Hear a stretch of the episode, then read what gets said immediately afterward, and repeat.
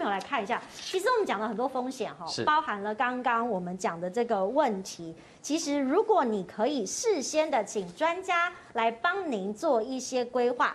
会是有帮助的，因为过去呢，大家讲到寿险会买什么呢？我先分享一下我个人的经历哈。观众朋友也看到，我们以前都会买终身寿险嘛。那缴费的年期呢，其实我很多听到是二十年的，早期都是二十年的哈。那现在，因为我知道大家会觉得啊，这个钱如果全部放在里面有点辛苦啊，有六年期跟十年期都是终身。那因为保费比较高，所以后来我也发现很多人不卖终身寿险了哈，很多人在调整他们的商品线。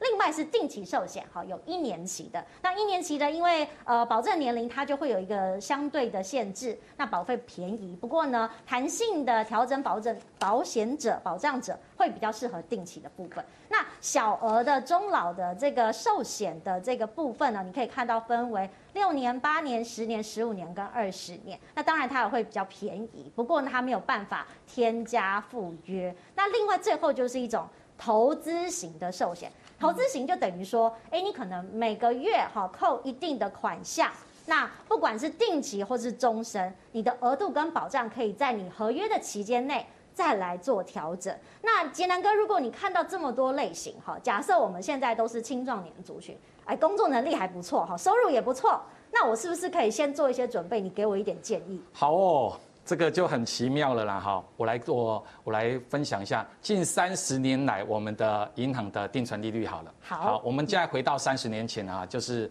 那个就是我们啊，有些人刚出生那一年，八十年，八十年那一年呢、啊，我们的定存是九点五 percent。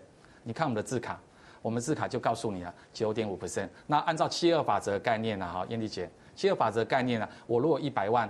好，那我如果有这个十 percent 啊，大概七年啊，我们就可以多一倍了。对，翻一倍。所以哈，我们早期我们在八十年那时候退休的人呢，哈，大概手边只要存个二十两百万、三百万，大概就蛮好过的了啦。好，好，可是事隔今天呢，哈，我们从八十九年啊，网络泡沫化，那接着啊，九幺幺事件，是，好，还有 SARS 事件，还有我们的九七年最有名的叫金融大海啸，好，接着就是我们呢一百零九年启动的 COVID-19 的这种世界病毒了哈。那你看啊，每一次啊，每一次只要重大事件完之后，我们台湾的利率就会往下修一点，修一点，修一点。那并不是因为这些影响到我们，因为我们的台湾已经进入成熟国家了。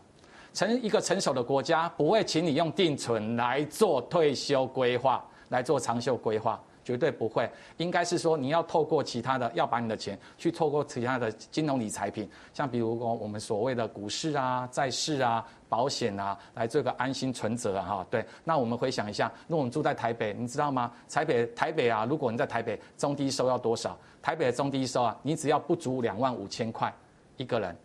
你的定存里面，你的活存里面没有十五万，你住的房子是八百七十六万以下，符合这三个要点的话，你就可以向我们的柯 P 市长申请我们的中低收入啊，摄影棚里面有很多可以申请哎，真的吗？真的吗？哦，对对对对对对，年轻人这个薪资还是相对来说低哦。对，所以我们在选择这个商品的时候哈，目前来说，今年卖的最多，而且大爆量的大爆量的哈，就是啊，我们今年传统保单都四维嘛，那为什么会四维？好，我们来看一下。其实啊，我们的类储蓄险的眼镜啊，非常的简单。类储蓄险的眼镜，好，第一个，好，我们以前都买传统型固定的，那时候都以六点五 percent 为为临界点，六点五 percent，好，来固定哦，一辈子就六点五 percent 的，好，严丽姐对嘛？好，那时候，那接着哈，就是啊，我们利率在调整的时候，我们就做一个分红机制，就是说啊，我保险公司有赚的，好，以前是强迫分红，就变成个别分红了，对不对？好，那接着我们啊，大概五年前又发又出现的东西叫做利变型保单。我那时候大卖，那因为利率走低，然后它过热，我觉得经我们的保险局做得非常好。当一个产品过热、过集中的时候，他担心啊未来保险公司会有给付上的问题的时候，他就会出手，请大家整理一下秩序，先整理一下秩序。所以我们现在保险业也配合政府，哎，你有没有注意看到哦？我们现在的政府啊哈，把我们的劳退基金也都开始。委托委外了，嗯，然后还有最重要，我们的公保、我们的余保、我们农保、我们的任何保，只要社会保险都开始年金化了。其实政府就在因应未来我们活得太久，然后在财政收入的方面会入不敷出，所以因为这样子哈，有三个东西的，第一个就是大浪来的时候，股市好的时候，还有第二个就是低利的时候，还有保险公司作为配合大推，所以我们出现的一个叫做类全委的保单，我都把它叫做管家保单，是这样子。怎么解释呢？类全委就是等于说我全额请专家来代操吗？哎，对，类权威保单主要有三个角色，有三个角色。嗯、第一个就是发行的保险公司，那第二个就是保管银行，那我会去找投信，那我就把投信当做是管家好了。所以啊哈，我就会帮您设定好一个设一个条一个条件，说我在一定的时间内啊哈，一定的时间内，比如我这张保单可能就会帮你代操到九十岁。好，当然你放进来啊，你把钱放进来，我会帮你代操到九十岁。哇，那这个保险的这个投资的管理员他自己要很长寿哦，嗯、不然因为他的客户也都活很久，对不对？对啊，所以啊哈，在这管理员不只要长寿而已哦，他还要做好几个机构。第一个，我们过去啊哈，我们在买所有基金，台湾的基金大概就三千多档了啦。是。那如果再加上啊海外啦不管理的啦哈，破万档都有了。嗯。哦，股海茫茫，机海茫茫，嗯、这么多，我们怎么去挑？嗯、我们的印象当中，我们就要跟谁走？那就 F A N G。好，这四个就就脸书啊，我们的亚马逊啊，还有我们的网飞啊，还有我们的 Google，我们都往这些周边在走。那最重要还要加一个瓶盖股。好，我们当然就靠这边走。但是我们啊，去年发生一件事情很重要。你看去年前年就一直在发生，我们的股市在大跌的时候，我们几乎很紧张，我们不懂得它就急着脱手了。就卖掉了，可是这些专业经理人可以这时候稳住我们，因为它是一个系统性的风险，是系统性的风险。只要系统性的风险，透过专家，他可以慢慢意识到这个该卖，这个不该卖，他就会慢慢的告诉我们。所以有时候在设计这个保单的时候，我们当时有思考，哎，时间一定要很长，还要有闭锁期，不可以让它像基金在那边玩，你知道吗？有些人喜欢玩基金，所以基本上我们这种保单一进场，我们都要闭锁三年。嗯，就这三年，如果你要出场啊，就要出场，就要扣人家说出场费用，违约金，对，违约金。那最重要的哈，就是这个投资团队有没有够宏观，宏观，还有他的管理的资产的规模大跟小，大跟小。所以啊，如果你在挑这种管家的时候啊，其实啊哈，我常讲啊，我们在请管家，有人会扫地，有人会煮饭，有人会看门，那你就要看你的属性是什么。那牢记这一点。政府的劳退基金委外，如果有没有赚钱的时候，要拨补给这些哈，就任何基金都是由政府统一拨补。是啊，当然你买的这个就是基金嘛，那当然有赚有赔，有赚有赔。那不能说我今天委外代操有没有？那说他你只有期待他只有赚钱。所以这个有也有一定的，人家说 R R 三的风险就是中高等级啦，中高等级它是属于可控制范围之内的，被精选挑选过了。所以我个人认为，类权威保单呢，在这时候的出现呢啊，其实可以抑制有没有？抑制我们的低利率啊，就是因为它还有设定一个东西叫做拨回机制。嗯，好。什么是拨回机制？好，拨回机制，我们再次强调哈，保险局一直告诉大家。你只要从类权威拿出来的保单，不是叫做利息，它是从你的本金配回来。所以你牢记这一点，一旦你的本金如果一直长大，你一直拿回来就没问题了。就怕你的本金不长大，一直拿回来，哦，反正就越来越少。对，所以我们一定要提醒大家，好，所以你找一个专业代操的非常重要了。那我们就设定好这个，就是我们固定好，我们就参照，我们就会制造一个叫做现金流了。嗯，每个月拨回，那我们就好，我们就年化拨回率四 percent。那四 percent 大概就符合我们现在目前生活需要使用了。那中间如果有像基金一样，就未来啊，在三年、五年、六年，我们有一个提解机制，也可以做赎回动作。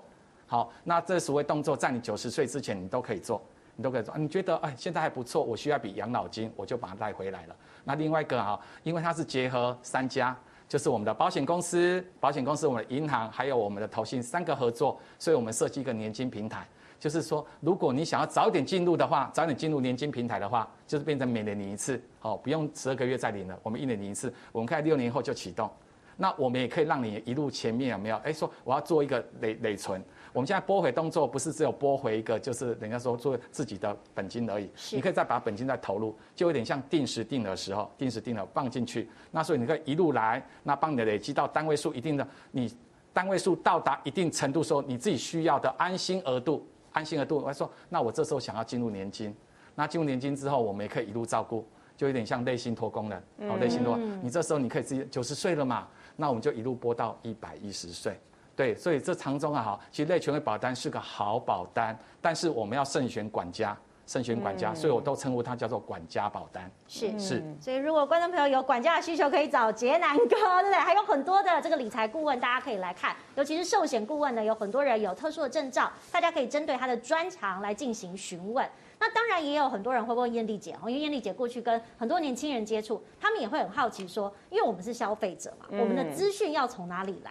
对，其实当然，呃，现在网络上有很多的理财平台可以参考。那有些是民间自己研究开发的，那有些呢有呃比较有一些政府的角色。那当然，如果有一些有政府角色的话，第一个可信度比较高啦。那第二个就是说比较不会有其他的意外的事件，比如说最近很多一些诈骗事件等等。所以呢，我今天跟大家分享推荐两个网站啊，一个是金融智慧网，这个网站其实哎我超喜欢的。就如果你是理财小白，你一定要上这个网站。为什么？它除了一些文字的叙述之外，它还有很多的影片给大家做一些参考跟学习。比如说，啊、呃，房贷要怎么贷啊？然后呢，你可能呃。可以贷到多少的利率？还有呢，比如说像外汇，有些人哦喜欢买美元，那有些人呢要去日本玩，当然现在不行了哈。可能过一阵子大解封之后呢，你 要出国玩，那你换汇要有什么样的一个知识啊？那更不要说信托。其实过去大家都会觉得说，哎，信托不是有钱人家才会做的事情，没有，现在信托的门槛是降得比较低了，因为大家都希望呢能够做好我们的老年退休的规划。那所以这些呢。相关的讯息都在呃金融智慧网里头。那刚好特别提到，它除了一些文字的叙述之外，我觉得它非常棒的地方是它好多支影片哦，然后都讲得非常的浅显易懂。所以呢，呃，如果是理财小白或者是一些理财新鲜人，大家对于这些金融知识会觉得比较不知道怎么其不不得其门而入的话，我觉得这个网站大家可以去上去逛一下，一定会有很多的收获。那另外就是基富通了啊，基富通它其实有一些。保险的规划，同时呢，他也可以下单买基金。我自己还蛮常上基富通的，嗯、好，我自己大部分的基金也都也都在这边下单，因为也是有一些优惠活动啦，欢迎大家把握啦，好不好？